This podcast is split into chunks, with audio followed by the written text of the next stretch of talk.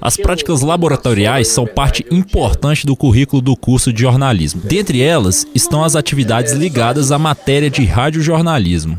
No laboratório de rádio, os alunos podem botar a mão na massa e ver na prática como funcionam todos os aspectos da produção radiofônica. O laboratório conta com estúdio de rádio e salas para a área técnica e edição.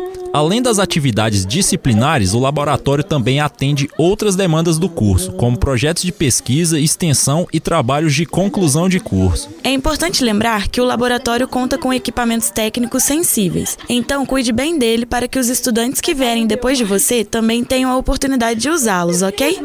A gente pode colocar esse tambor no efeito sonoro. Ah, tá bom.